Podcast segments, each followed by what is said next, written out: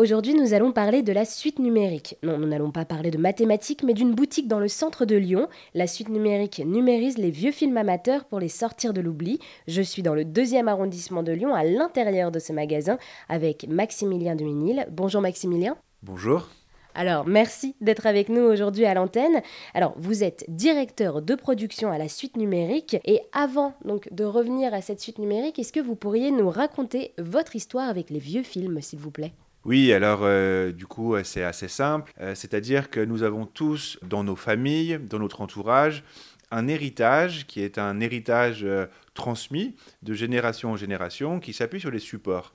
Alors que ce soit des photos, des films, des enregistrements audio, on a tous des albums également dans le placard de notre grand-mère.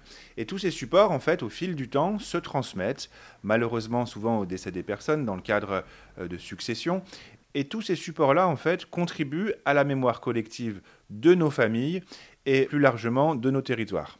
Et alors, comment est-ce que vous vous êtes euh, formé à ce métier? Donc, je le rappelle, nous sommes à la suite numérique où vous numérisez ces vieux films amateurs.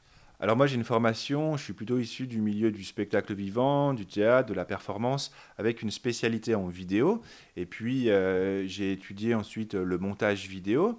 Et euh, tout ce qui touche à la numérisation au scan, je l'ai appris en montant ce projet, c'est-à-dire que je me suis intéressé au matériel, je me suis intéressé aux techniques, et petit à petit, au bout d'une dizaine d'années, puisque nous existons depuis, euh, depuis 12 ans, on a réussi à rassembler un parc de matériel technique qui nous permet aujourd'hui d'intervenir sur divers supports. Et alors pour euh, celles et ceux qui, comme moi, n'y connaissent rien aux vieux films, quel type de film vous numérisez à la suite numérique? Alors j'ai envie de vous dire que chez la suite numérique, nous numérisons tout type de support, c'est-à-dire les supports d'images fixes, diapositives, négatives, les photos papier. On peut donc les numériser, on peut réimprimer, on peut agrandir, on peut nettoyer, enlever les défauts, etc.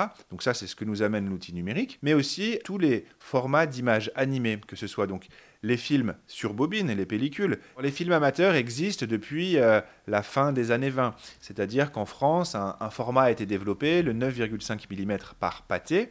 Et là, la naissance du cinéma amateur, c'est-à-dire que les familles ont pu euh, acheter une caméra, du film et un projecteur, et à partir de ce moment-là, ce qu'on appelle le cinéma amateur est né. Au fil du temps, il y a eu plusieurs formats. On a connu le 8 mm, puis le Super 8, un format américain qui est arrivé un peu plus tard, puis l'avènement des supports vidéo, donc euh, à partir de la fin des années 70, début des années 80, les fameux caméscopes avec les formats vidéo 8, HI8, VHS compact, etc., que les gens connaissent très bien qu'on connaît tous dans les familles, puisqu'en fait, euh, quand nous étions enfants, dans les réunions, dans les anniversaires, il y avait toujours un tonton avec son caméscope en train de filmer.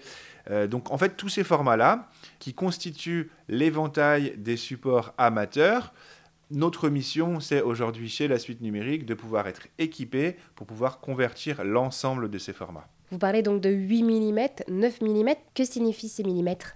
Bien sûr, alors en fait, lorsque vous parlez en millimètres, c'est la taille de l'image.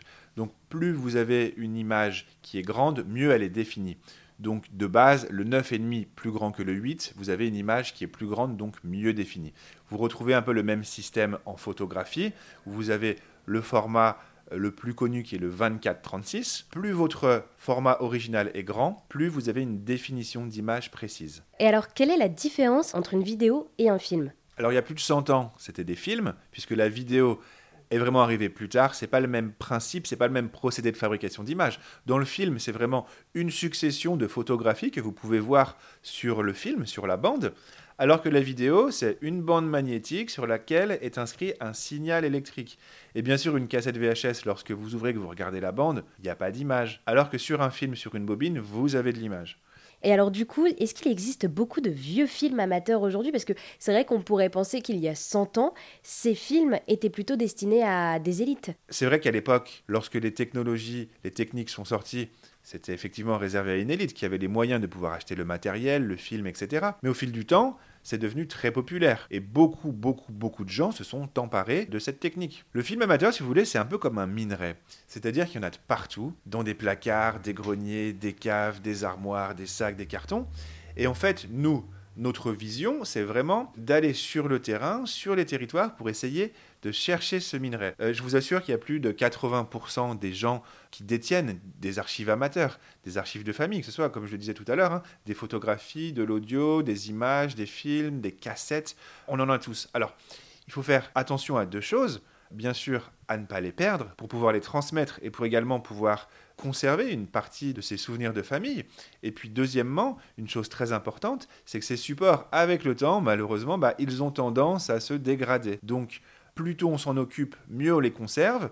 Et l'idée avec la numérisation, c'est premièrement d'arrêter la dégradation des supports, donc de conserver euh, une image à un instant T, et puis deuxièmement, euh, de pouvoir travailler à la restauration numérique de certaines images, bien sûr, effacer les rayures, les poussières, travailler sur la colorimétrie, etc. Mais aussi de pouvoir valoriser ces images-là en les faisant vivre à nouveau. Et alors, on se doute donc à la suite numérique, voilà, vous numérisez les vieux films amateurs. On se doute qu'il y a eu euh, quelques demandes insolites Alors, c'est pas tant des demandes, puisque euh, c'est plutôt des surprises. Des fois, c'est vrai qu'en numérisant certains films, on tombe sur des scènes, sur des choses un peu drôles qui, qui, font, qui font sourire. Mais je vous rassure, en fait, toutes nos histoires sont les mêmes. C'est-à-dire que dans toutes les familles, on a les mêmes rituels, on a la même culture. De toute façon, c'est des films français qui sont issus de nos terroirs, de nos villes, de notre histoire commune. Et je vous assure que c'est les mêmes anniversaires, les mêmes fêtes de Noël, les mariages, etc. On a tous à peu près le même schéma. Donc les histoires se répètent, les vacances, les campings, tous ressemblent. Bien sûr, avec ses spécificités à chaque fois, puisqu'en fait, c'est des images qui, souvent, n'ont aucun intérêt pour la majeure partie du monde, mais qui ont un intérêt, une valeur inestimable pour les gens à qui elles appartiennent. Alors euh, là, en réfléchissant, ben, je me souviens, voilà, ben, une petite anecdote, une jeune femme d'une quarantaine d'années qui m'amène une cassette vidéo sur laquelle était marqué mariage, papa, maman. Et elle souhaitait leur offrir la numérisation de cette cassette VHS pour leur anniversaire de mariage. Donc je numérise la cassette, etc. Et donc effectivement, on a le début du mariage qui commence avec l'arrivée de la mariée, etc. Et d'un coup, ça s'arrête. Et là, on voit un vieux monsieur en slip sur un banc de musculation en train de faire de la musculation et c'était un plan fixe qui dure une heure et puis euh, la vidéo s'arrête. Et euh, lorsque la jeune femme euh, donc bah, revient chercher les, travaux, je lui dis quand même écoutez j'ai numérisé le film et c'est pour vos parents il faut que vous sachiez quelque chose.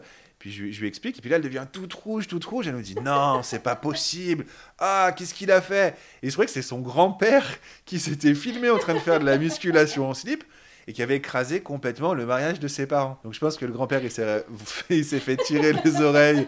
Ça a dû être magistral.